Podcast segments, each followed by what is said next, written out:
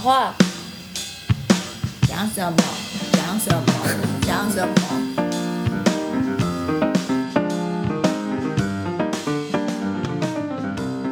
还蛮有趣的，就是我听过这样子的故事，大概都会是在商业界，就比如说像贾伯斯啊，就是大学也不想要毕业了，是不是？然后钱赚的比较多，那我们就去赚钱就好了嘛。商业行为上面可以让他们有更好的生活，不需要学历。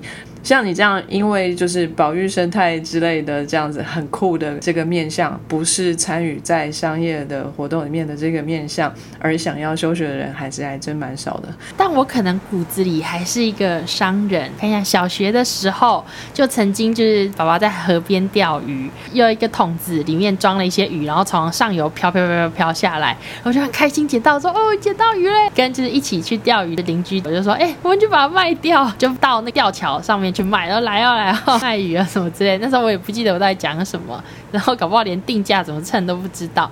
然后这时候就走来一个大哥说：“呃，这是你捡到的吗？”我就呃，嗯，对，很诚实，他说是我的，我真的不小心飘下去了，然后就还给他这样子。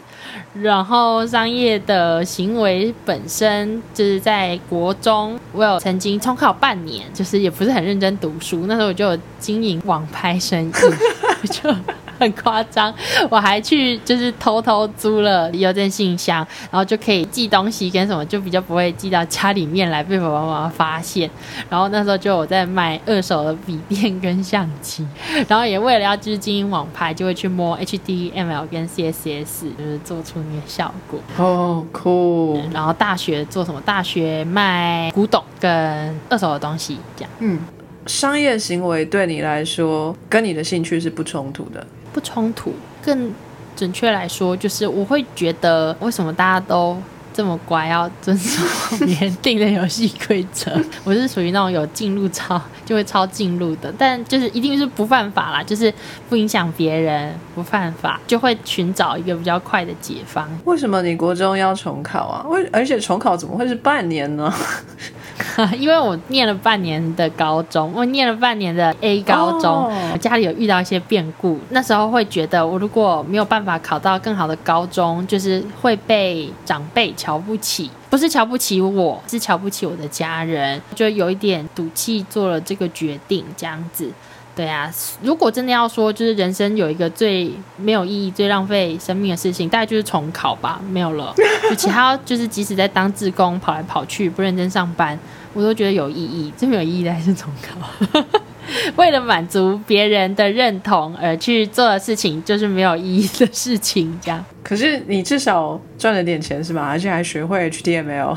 那段时间知道就是自己是在自制力上面没有那么有能力的人，这样子没有办法好好读书。一旦对某件事情有好奇，就会一股脑投进去。嗯但当时就是在网拍买卖上面，就会去用一元起标标到一个东西，然后就把它卖掉。冒昧请问一个问题，你有兄弟姐妹吗？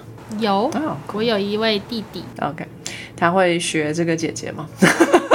不会，我大概是家里就是数一数二的怪咖，他蛮中规中矩的，他是属于比较内向、比较谨慎，嗯那我是比较冲动、比较外向，嗯对，但还是比较害怕人类。现在好很多了，很多了，真的好很多了。我以前只要就是到人多的地方就很焦虑，以前小学跟同学去。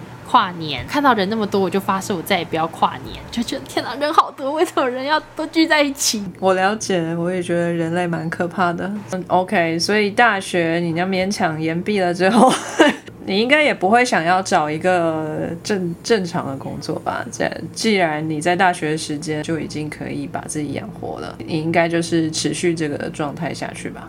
还是你有找什么正规的工作吗？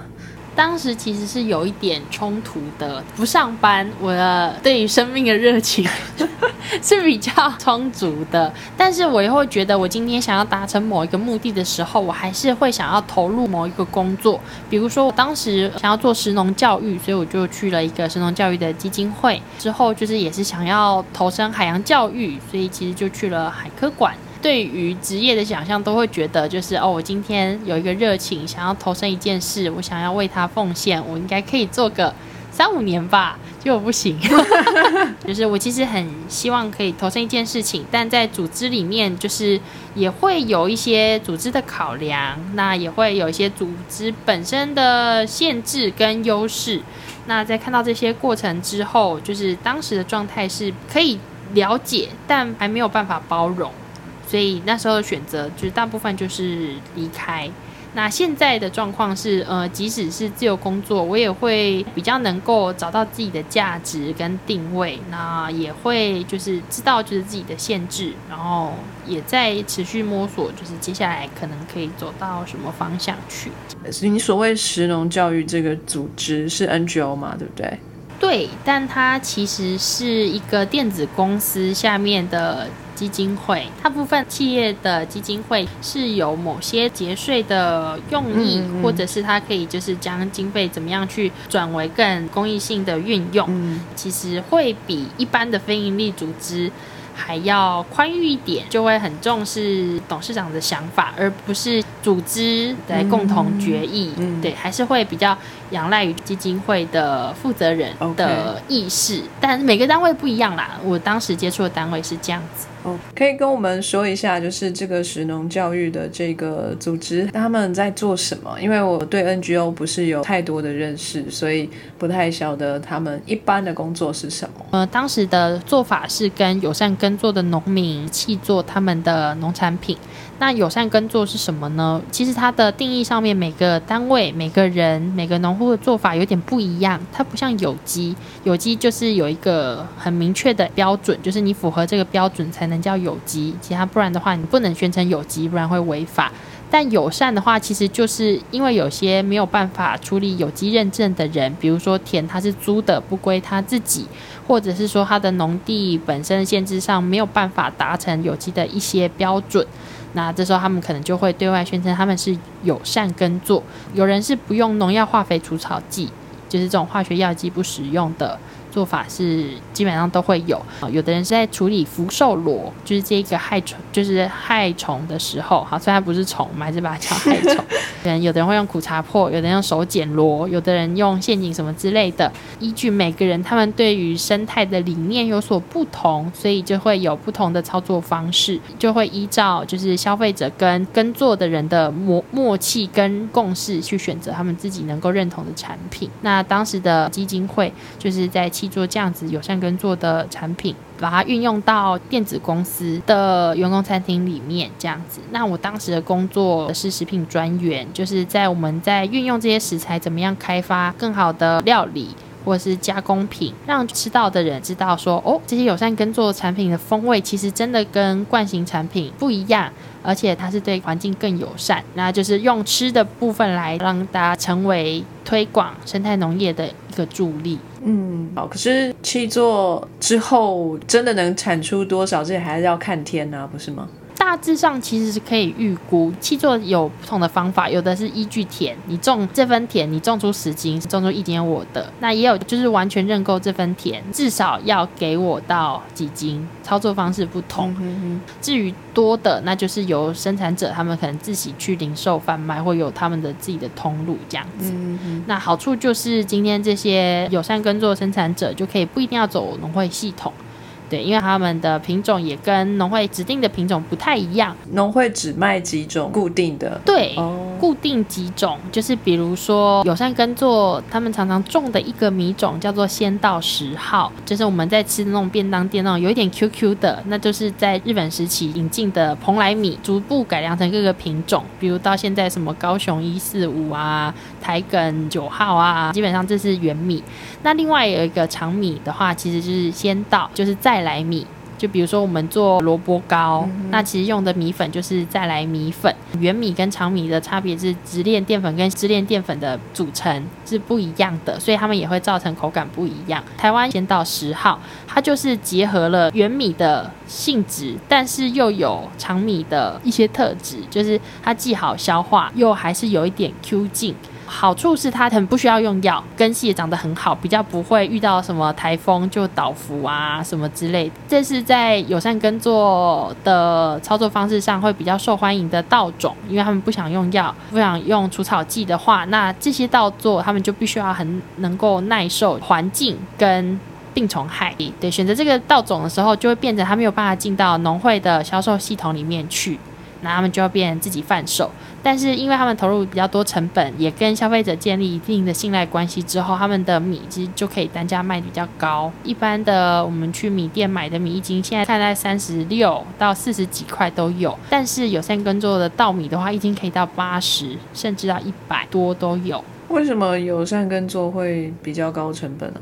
因为没有用农药、化肥、除草剂，那不是就省钱了吗？但是等于你必须要花很多时间捡螺啊，捞上面的附泥虫啊，哦，嗯，然后你今天要怎么样跟你的客群行销，这也都是管理成本。就是一般的稻农，就只要有一台机器，啪把它收走，然后只要就是看几斤，然后拿多少钱，都不用花心力。所以其实比较长辈的稻农，他们其实会选择这个方法。但是很多就是小农就会，嗯，有自己的职人的坚持跟就是他们的意念。比如说，我就有认识呃比较重视鸟类保育的农友。那可能就会说，哎，那我们今天在休耕时期的，他们本来会种绿肥，叫田金。那本来就是这个植物种了，并不是为了收成，而是他会把它就是用机器搅到土里面去。那这些植物就会分解变成土壤的养分。那他们可能就会主打说，哦，那我们今天打这个绿肥的时候，不要全部打掉，我们有留一撮草，就是比如说过境的候鸟或者是一些水鸟，它们筑巢的空间。那因为也没有用药，等于这边的鸟类它就可以吃到没有毒害的福寿螺，健健康康的。对于做生态保育的人来说，呃，他们其实也会想要用更好的价钱支持这样子有理想，然后愿意为环境投入更多的管理成本的农夫，这样。好酷。呃，农会虽然就有他们处理的系统，但也有很多比较小的那种碾米厂啊，保存的，就是你可能种了之后，然后你可以在他那边储存碾米，然后他们。再自行销售，这样就是今天要取得 就是碾米厂的关系跟信任这件事情，就是要满足某些农村潜规则，就是不是今天可以讨论完的事情。哇，碾米厂很屌，就对了。对啊，嗯，不爽不给你碾这样。哦，好。如果不给你碾的话，你可能就要再开二十公里到另外一家碾米厂。没关系，这个有机会我们可以开 Clubhouse 好好的谈一谈。对，好，好，OK。那在这一个 NGO 里头，你觉得哎，这个理念不太一样，董事长一人说了算，有点不爽。那我们离开好不好？是这样的原因吗？当时其实是遇到一些些小小的摩擦，不完全是爽或不爽的这件事情。这样，嗯，因为当时他有一个选择是想要把草鱼放到生态池里面去，来除掉。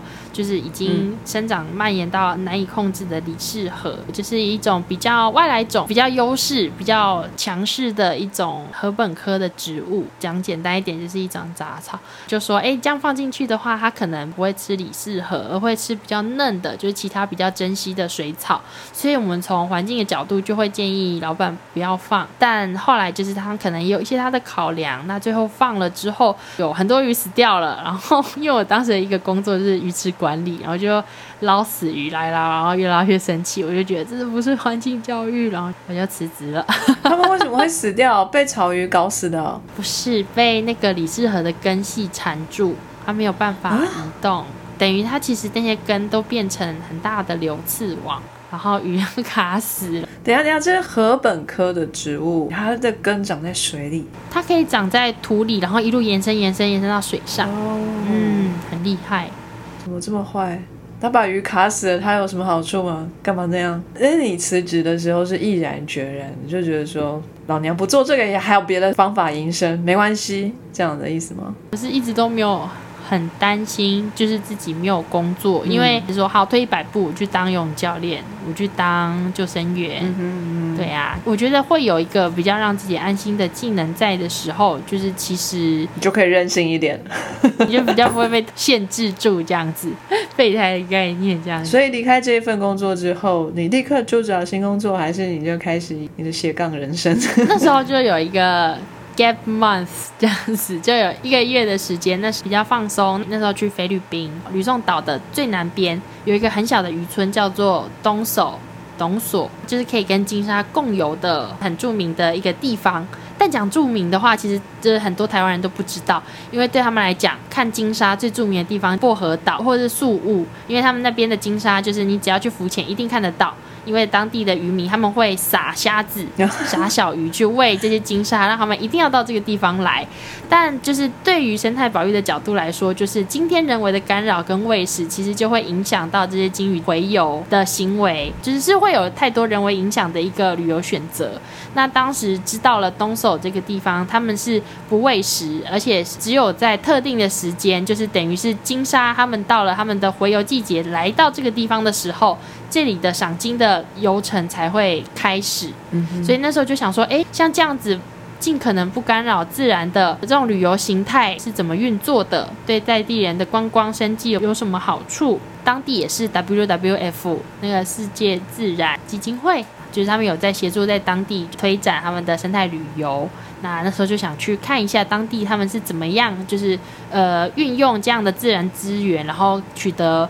人跟自然共存共荣的一个环境，真的就是其实也蛮有收获的。然后也会觉得，哎，菲律宾真的是一个完全不一样的世界。人的民情、治安怎么样，在那样子的情境下去做危机处理？比如说，记得那个司机叫你多给钱啊，然后不认识人跑来跟你开车门之后，你要怎么处理？他跟你要小费啊？也去了，就是当地非营利组织办的贫民窟的 tour。非常酷，你才知道哦，原来贫民窟的人们的生活，这些非营利组织他们以什么样的角色在支援他们、介入他们，然后但又不过度干预，让他们失去生存能力，这件事情非常的有意思。所以在菲律宾两个礼拜，对，也是。还蛮有收获的。你的每一趟旅行对你来说都好有意义。我在旅行的时候从来都没有排过 shopping 行程，嗯，就是我一定是带着某个特定的目标，有想看的东西才去旅行的。我会尽可能让自己的每个旅游都对我的工作是有帮助的。比如说我去就了解当地的这个模式之后，比如说我回来都会有一些演讲邀约在讲这个部分。所以那时候在日本做生态旅游的时候没有什么钱，但回来之后就是也这些演讲邀约，对，也会有就是额外的收益，我就会把它视为是一个投资这样子。哇，这会不会是这种生活方式的缺点？因为你平常就是在工作，你工作也就是在平常，等于没有很明显的工作和休息的分隔。不会，我觉得很好玩诶，我觉得我很爽。好，太好了。因为我个人比较喜欢嗨就很嗨，然后认真就很认真，所以如果这一趟旅行就是要经历一个满满的博物馆、历史等等的，然后我就会安排的很满。然后如果这一趟出去旅行，我就是要放松，我就会就是无所事事，只是每天就放空，会有不同目的。可是。对你来说，好像每一趟旅行都跟工作有关系。没有，我其实没有觉得它是工作，就是其实我一直都是在满足自己求知欲跟好奇心的过程。我可能是工作上面会遇到一些问题，比如说这些产业大部分就是想要尽可能的讲比较难听一点，是剥削自然资源来让他们的收益达到最大化。那就会一直好奇，真的只能这样吗？那就会一直去寻找平衡的可能点。那如果今天有人的问题，要用什么样的方式去沟通、去解决？其他人他们面对到什么问题？哪些是可以值得借鉴的？哪些是本身当地就会有一些特殊的优势是没有办法完全照抄的？一个问题之后就会有下一个问题，然后一直在问题间找答案的。状况有些当然没有办法马上获得解答，就会摆着绕过千山万水之后，可能有一个东西就哦又点到了放着很久的问题，嗯，所以没有在旅行中工作的感觉。自由工作者的优势，我只要有一台电脑，可以在任何地方工作。我想让自己出国二十天就出国二十天，那我也不会把所有行程都排满。比如说我想去施工所看他们的 政策文宣，然后可能去图书馆，那其他没有事的时间，我可能就会比如说在背包客栈跟别人聊。聊天，然后拿笔电出来工作，看看书，睡睡觉。对，因为其实我后来发现，就是外语的环境下非常的耗脑力，需要比较多休息。OK，听起来你很乐在工作啊，我觉得你是个这个脑袋停不下来的人。但我也会很累，就会暂时不想做某件事，所以对我来说，量性很高的工作反而是休息。就是我没有办法想象我一直做环境教育做一辈子，没有办法想象我做设计做一辈子，我一定很快就会腻了。就是这种状态的切换、思考模式的切换、生活形态的切换，就是又不会腻，就又可以取得一个平衡。就有时候动动脑，有时候动动身体。你有真的就是放空的时间吗？你有给自己安排这样的时间吗？其实讲实在话，我是一个时间管理、专案管理能力不是很好的人，我常常就会就是接太多工作，把自己的时间塞爆听起。来就像是，对，这是我的我的缺点，那导致可能有些专案就一定势必品质上就有取舍。那也是到了比较后面，甚至可能这一两年的时候，才会觉得想要把时间留在效益比较高的专案上，提高产出品质。那甚至保留多一点时间给自己创作，那也是最近才比较感受到的事情。这样很很好。你现在 realize 这件事情很好。没有，我这代就是上了一个年纪，就会觉得好像没有办法，就是在一直这样全力奔驰，没有办法这样。接下来在菲律宾的这一趟旅行结束之后，你就开始找工作了。对啊，然后就觉得海洋真的太棒了，我一定想要就是投身海洋教育这样子，哦，然后就在海科馆工作。哎，你找工作都这么顺利吗？就说我要去，然后我就拿到了这个工作，这样吗？你不会是投了好几个工作之后，其中一个很幸运的选到你这样？的确，就是这两个工作都是有我朋友间接介绍，你看有朋友真好，但我还是必须要再次重申，就是今天朋友介绍的工作，还是要请其他人打听看看，就是个人经验。比如说这两个工作，我在进去之前，我都有先问过几个朋友对于这个单位的了解，但我当时就是一个不见黄河不掉泪的状况。不见棺材，你见黄河掉什么泪啊？那叫什么？不见黄河心不死，不见棺材不掉泪。OK，中文好难。几个朋友可能从不同角度帮我权衡评估，也有给我建议、鼓励跟警告，就还是就是傻傻的送上门，在一个错误中学习的，就是后知后觉最笨的状况。回头来，就我就是需要去闯，不然我也比较 T T。当我就决定想做这件事情的时候，就会很想要尝试。结果真的是有好有坏，那也有很多的体悟。呃，经验的学习，有时候来自于工作经验，有时候来自一些伤痛，这样。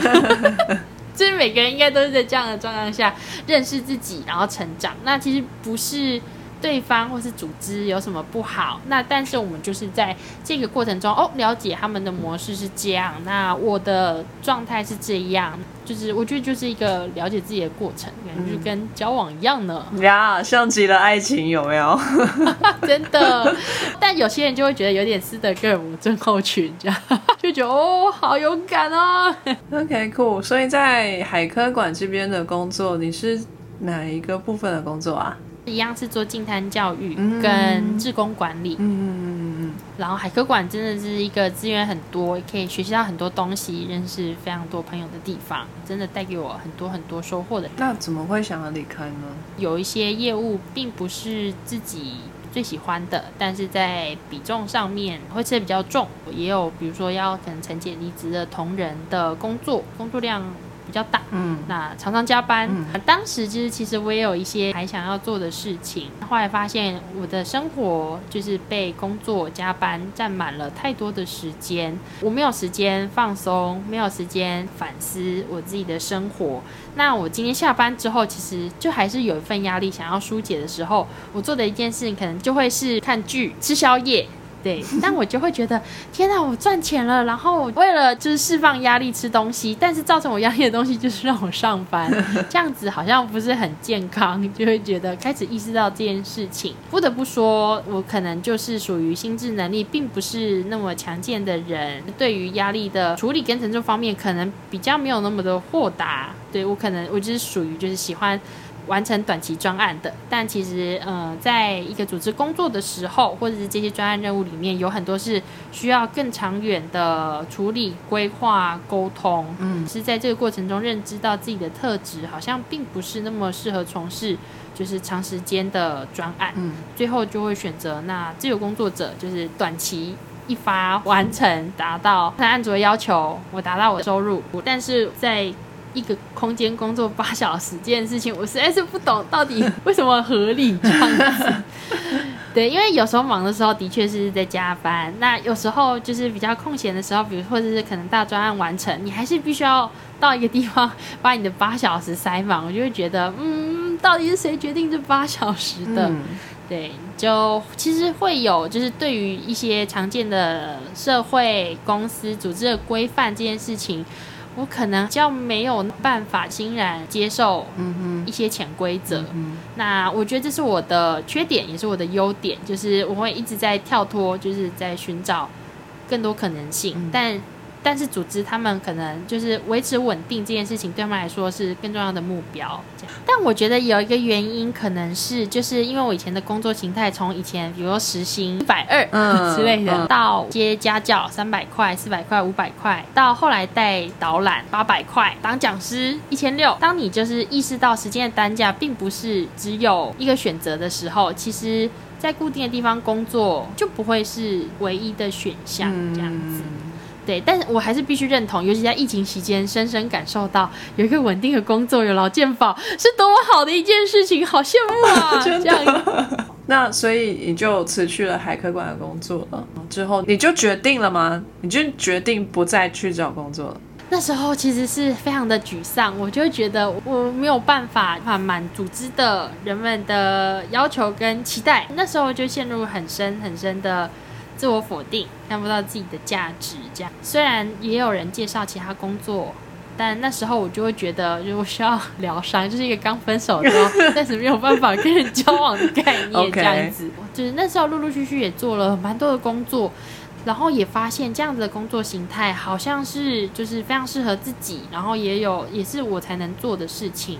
比如说那时候，呃，就有日本的非营利组织跟公所的人，那他们就是在京都龟冈市，他们当地就想要，呃，尽可能减少就是一次性塑胶的使用，那他们想要来台湾参访减速的方案，然后想要跟台湾借鉴学习，那同时了解塑胶垃圾领域，然后又有办法规划行程跟协助日文。口译带领的人大概没有太多人，然后那时候朋友就介绍我去做这件事情，那我也就是，嗯，比如说可能也有到农村里面，就是想要交流生态农业的，你就帮忙当口译，然后插秧、手草，然后苞米、做插画什么的。嗯，你还有什么不会的？你告诉我，开飞机你会不会？哎，不会。哦，好。哦，也会觉得哦，这个时候就是生活是很自由的。很开心的，也能够满足，就是一直在探索不同领域，然后接收新知的需求，嗯，然后就一直维持了自由工作者的状态。之后申请了日本打工度假，就去了。哎，你的日文是怎么学的？我好好奇哦。日文怎么学这件事情很常被问，看日剧啊，看动画啊，啊，就这样吗？我看日剧都在看剧情，你在看日文吗？好哦，可能因为我本身学习的习惯比较偏重于听跟说，所以我当时的日文的学习状况并不是非常的正规。我很会讲，很会听，但是要写跟读其实是蛮差的。所以在当日文口译这件事情没有问题，但是就是如果今天呃有人要就是听到打出来，我就是其实真的很烂，搞不好 嗯真的是非常烂这样子，好特别哦。可是。日文不是就那五十音吗？所以是一个拼音式的语言，也就是说你会念，你应该就写得出来。对，其实讲实在话是这样子，会念其实就可以写出来。但是比如说还是会遇到讲说是汉字的问题，可能同样的汉字就有不同的读音。比如说比较难会是敬语这样子，那什么时候是尊称对方，什么时候让自己变得比较谦卑？所以当时我就会做单调的工作，然后边听日文音档，嗯，就比如说。去 YouTube 上面找，都不用花钱这样子。然后边插秧边手套，然后边听日文节目，对我来说这吸收效果比较好。这样，就我也会比如说就是听 Podcast 的时候，比如说边洗碗啊、整理房间啊，我觉得很棒哎，听的其实真的是一个。很棒的学习方式，因为其实我阅读上面有一些障碍。我也是啊，我我阅读都会跳行。啊，我也是哎，就有时候一闪神，你就会不知道自己在看哪里。对，就不知道眼睛都跳到哪里去了。是哎什么？对我其实没有办法读太多字的书，那我可能就会有一个方法是，就是 iPhone 不是其实对于盲人还蛮友善的吗？就很多盲人都用 iPhone，并不是他们比较有钱，而是他们有一些辅助功能，比如说可能读取荧幕上面的文字。就是只要比如说设定好之后，你手指两只手指滑下来就可以有这个功能。那我也会用这个方式，就是在看电子书，应该说听电子书。我也是一模一样哎，那个 text to voice，然后就这样听，哎，好玩好玩。我们的经验都还蛮类似，生命会找到出路。嗯，我们其实并不是很厉害，我们只是别的地方比较不足。呀，我我有一个招，就是真的把它念出来。不过这个是很耗时间，不像人家一目十行这么快。真的，我以前小学是没有办法背九九乘法表的。我后来背起来的方法是，那时候我们学校就是只要一开始上数学课，老师就是大家起立，然后开始背九九乘法表，然后每次上课都会开始，然后我就会跟着嘴巴对嘴，呀呀这样听着听着。就背起来了，但这真的是很厉害。哎，对，刚刚讲到辞去海客广联工作之后，然后就是日本打工度假。但是在打工度假之前，就是我有一度回到台北的老家跟家人生活，对，也产生了一点摩擦这样子。然后到现在我还没有解决啊。但是我觉得啦，呃，就是在这个摩擦之后，我才。真的完全解脱，就是以前会想要寻求他人的认同，比如说公司的同事的认同，才能够看到自己的价值；希望获得家人的认同，才能看到自己的价值。但当现在他们都不认同你的时候，你就只能就是由你自己来认同自己，就是你必须要比任何人都爱你自己，然后你自己才会是那个陪自己到最后的人。就是真的真真切切体悟了这件事情，就是现在就会变得。更宽慰跟解脱，我觉得就会是来到另外一个层次。这样，家人不支持的话，这的确是要自己再去找其他社群的支持。这也不是不支持，只是他们支持的形态比较不一样。比如说，我家人是做冷气维修的，他也其实就是。真真确确的商人，那他可能就会希望我去创业，买腌制品，然后是卖农产品之类的。但我就会我自己的就是价值观上，我会觉得这件事情并不是对我来说最有前瞻性跟潜力的。但我们就会在这部分上面有一些摩擦。那我就会觉得他很啰嗦，他就觉得我都不听，就带着很伤心的心情到日本了。这个是就是真的是拿打工度假的签证去日本这样子吗？对，打工度假的签证，但因为疫情的关系，本来应该是一年的签证，我最后只去了半年。但其实就是也是套用到之前所有的旅游模式，就是我希望我这个就是就是这个行程是我有想看的东西。嗯，对，比如说我想要知道他们做环境教育、海洋教育、生态旅游、农业，甚至也想要去做，就是看他们的海洋产业、海女。那时候钱包不见，就是砍了甘蔗。相信你也是有很多的收获，蛮有收获的。比如说，我就不是很想要在日本工作，这样 可以去旅游，但我觉得不要拿日本工作签证，太可怕了。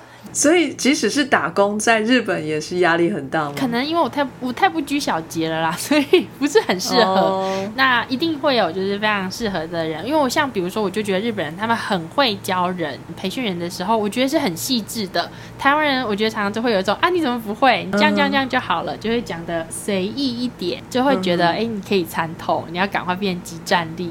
但是我觉得就是日本就是工作非常的细致，那但是它相对的在前面的。培训就是也是很扎实的，那会给你一个明确的 SOP。缺点就是你没有办法跳过这 SOP。嗯，你你喜欢日本的文化吗？正确来讲是有些啦，所以不是全部。因为我想说，你日文很好的话，而且看这么多日剧。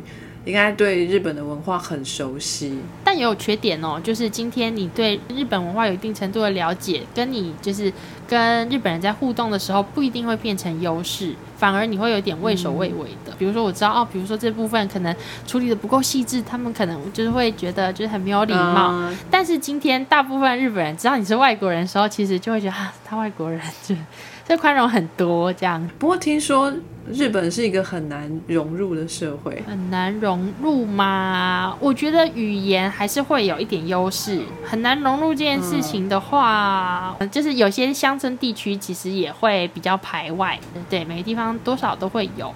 在这状态下，怎么保持友好关系？那甚至是逐渐建立关系，到从他身上学到你想要学的东西，我觉得就够了。所以就回来台湾了嘛。因为疫情的关系，提前回来非常可惜。那之后呢？之后嘛，就是现在就全部都是自由工作者的身份在活动。对，那目前啦，就是其实也是来自于过去陆陆续续有各式各样的经验，那也现在开始会督促自己，希望自己可以有多一点的产出，就会，嗯、嗯毕竟这些就是这些经验也不是我自己平白无故生出来的，就是其实也是来自很多人给我机会，也然后累积这些经验，那我也希望说这些经验是不是能够以某种形式上留下来，或许有一天就是可能，嗯、哪一个人可能打开。忽然看到，哎，对他有一点点的帮助，我就觉得比较不会愧对那些就是过去，呃，帮助过我的人这样子。所以那时候就是在这个墙边的这个访谈之前，我其实要问你嘛，就是为什么你会想要做 podcast？、嗯对呀、对那其实墙边给我的答案，我也觉得有一点相近，就是但一开始会有一个隔，就是墙，就是会觉得，就是我真的这些东西值得分享吗？那现在就会觉得、不管你啊，你要就要，不要不要，不关我的事。对，不关我的事啊，我就放在那，你想要就拿，对啊，就用就用吧。又不用钱。嗯没有没有，这个燕玲的要钱，我不用钱。没有没有，我的有些东西也不用钱，这样，比如说那个网站上面的学习单可以自己去 download 之类的。OK，cool，、所以就到了你现在的工作。那你未来有什么打算呢？其实我觉得你的自由工作者的身份，而且你又这么的多才多艺的状态下面，有没有可能你可以成立一个公司，然后可能可以雇佣几个员工来帮助你，然后在一起做这件事？我觉得这件事情就是其实也是一直别人有建议我，我也自己在想的。那目前的话，就是我现在的标准还是想要就是以最小单位来进行活动。就是就从成本成本控制的角度来看，那目前的话就是呃前一阵子办了一个台湾跟日本学校之间的环境教育交流。那虽然我的确也可以做这件事情，但是我前期的准备或者是呃我同时要维持主持跟翻译的话，会负担比较大。我就请了中文也很好的日本朋友来协助。那现在就会开始就是用这种非典型的合作的方式，就是来完成一些专案。那我觉得这也是一个互惠的关系啦，因为我自己也有很多没有办法完成的事情，那还是需要借助其他人的力量。就是第一个我也比较轻松，第二个他们的专业其实我也能在这个过程里面学习到很多东西。那所以等于我这个费用就是第一个是付给他的专业，第二个是我可以从中学习，所以还是会用非正式聘雇的角度来合作，因为如果要雇一个员工，就要付劳健保嘛，我觉得 对处理这些行政的面向会比较有额外的负担，这件事情我就都还在评估，就走最小商业模式来运作看看这样子啊，因为我自己就一人保全家保，还要雇别人的话。责任比较大。那希望你呢可以继续持续做这个自由工作者，而且做着自己喜欢的事，多找一些人一起来合作，然后让事情更完善的表达出去，也可以完整的利用你的所有的这个才能。呃，叶玲现在呢其实是这个海大即将入学的硕士，这样子。我本来辞去海科馆的工作，然后就想说，哎，就是念海洋大学的海洋资源管理研究所，那时候就已经都找好老师，想要做海洋垃圾的调查，因为当时还没有太多老师在做这件事情。跟老师聊了，然后也去实验室见学姐了，然后老师就被借调去当海豹署署长了，然后我就没有老师。这个实验室就关了吗？没有哎、但是老师就没有余裕指导学生。哦那因为既有的学生，他们已经就是在研究领域上都比较上轨道，不需要老师太多的指导。但如果就是是一个新生的话，就是比较没有办法把顾到我，我也没有办法运用老师的专业资源，就不要念了，我就没有去报道这样子。当时就是一心只想要跟这个老师，真的也就是不是为学历。对，去年年底申请到就是海洋大学应用经济所，想要就是从经济面的角度，然后离海经济的角度来探讨，就是人跟自然取得平衡的可能性。你考了两次海大，嗯，你有这么爱海大就是啊。就我觉得海大还蛮厉害，是就是有很多其他学校没有的资源。哦，比如说你看海大就有开船的课啊 再来是就是现在主要都是住在基隆嘛，所以地缘关系海大也是最近。对，看也有农业相关，你看那个水产啊、养殖啊，然后海洋生物的啊、资讯啊、经济啊，对啊，就觉得很酷。啊，那恭喜恭喜啊，即将入学哈，成为在成为新生哈，再一次成为新鲜人这样子。去老屁股去混入 青春的肉体里面，这样 可以有这个艳遇呀，好好把握校园生活。警察先生，警察先生，这个人。所以这个燕玲呢，也即将要进入这个研究所了啊，进入这个所谓我们这个非常可怜的研究人生。真的，大家都警告我说你一定会很忙，连研究所老师都说，嗯。真的要念这个所吗？不保证会毕业这样子，的确是有点紧张，就是真的是完全不同的领域。试了再说喽，没试过怎么知道？没错，酷。好，这个叶玲的人生经历是非常的有趣，也跟大家的不一样。那如果说今天有一个小朋友，他在一个人生的交叉点上，不知道该继续升学，还是要进入社会，还是哎像你一样成为自由工作者啊？他可能不太晓得自己想要的是什么。这个时候他来问你一个建议，那你会？哎，给他说些什么呢？啊，我怕教坏小孩哎。不会的，你都没有坏掉。我就只是没有做坏事，但就是一定是让父母、老师担心的那个。那要给一个谏言吗？还不如给一个鼓励，还是可以活得好的。就是你看我这样子，还 是还是可以活下来的。那我觉得专业技能还是很重要。就是今天就算没有人要雇佣你，那你可以靠什么东西活下去？喂饱自己，那你总不可能就是一直就是等着父母就是通通都要满足你，然后让你无无条件的让你追梦。那在那之前，你怎么样养活自己？就是这个技能，然后跟这个能力，就是一定是自己要掌握到的。那再来的话，我觉得就是要把自己摆对地方。然后有一个经验是在澎湖的一个老先生家，那他在他家的那个神龛放那土地公的地方，他们的那个。杯就是我们不是会把杯吗？那个行杯、求杯，就是占卜说哦，神明同不同意的这个东西。那个阿公的杯就用的是竹子的根部，把它磨光滑，然后做成杯来用。那其实这件事情就反映了，就是嗯，因为澎湖离岛没有什么大树，运用木头资源其实非常的珍贵，所以他们就会就地取材来制作他们生活需要的东西。这样，那其实换一个角度想，是即使是一烂竹子。但其实你只要飘到了对的地方，有机会上到神龛，所以你要花很多的精力去探索、挣扎、纠结，结合血与泪与汗，然后最后或许才有办法找到一个适合摆放你的地方，而且别人是也会重视你、珍视你、善待你的能力的。这会是一个比较辛苦的过程。当然，你也可以选择比较轻松的，就是满足别人的需求，然后让自己活下来。但我们现在的呃工作，以前可能比如说可能四五十岁、五六十岁就可以退休，但现在的退休年年龄可能就要逐步拉到七十岁、八十岁。不要啦，这有时候有时候不由得我们啦，这样子。那如果今天你要工作这么久，你想要做你喜欢的工作，还是不喜欢的工作？那是不是就是前面痛苦一点，就是摸索一下，来到适合自己的地方，然后愿意做到七十岁 呀，还是很开心。对呀，我自己觉得就是跟小朋友上课互动，真的还蛮开心的，就会获得很多能量。我觉得这件事情大概到我六七十岁应该还能做吧。小朋友会说：“老师婆婆，我可以问一个问题吗？”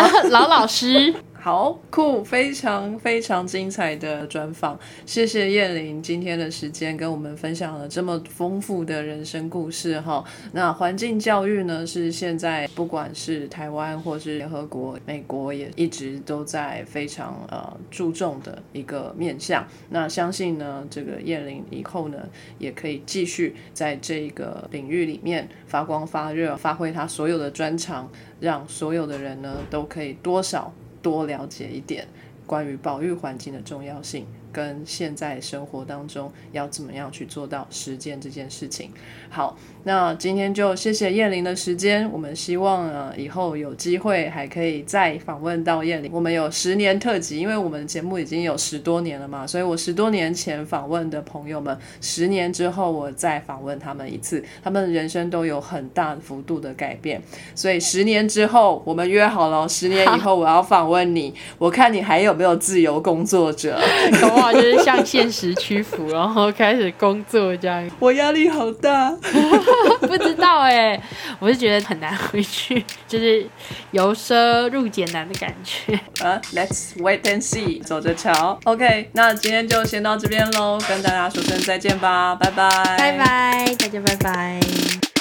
感谢各位听众、读者两年来的支持，Sky 渐渐成长茁壮，编辑人数超过一打，旗下单元《食物的科学》、博士闲聊、人物专访、健身单元，究竟想怎样都人气旺旺，旗鼓相当。Sky 编辑邀请大家填写问卷，七嘴八舌为喜剧系科学的未来集思广益。完成问卷还有机会参加小礼物抽奖哦！问卷连接将出现在本集 Show Note 当中，截止日是六月十五日哦。有任何问题以及意见，都可以在各大平台上留言，让我们知道，我们将竭尽全力为您寻找答案。欢迎追踪分享 Sky in the World，让更多人知道有趣的科学哦。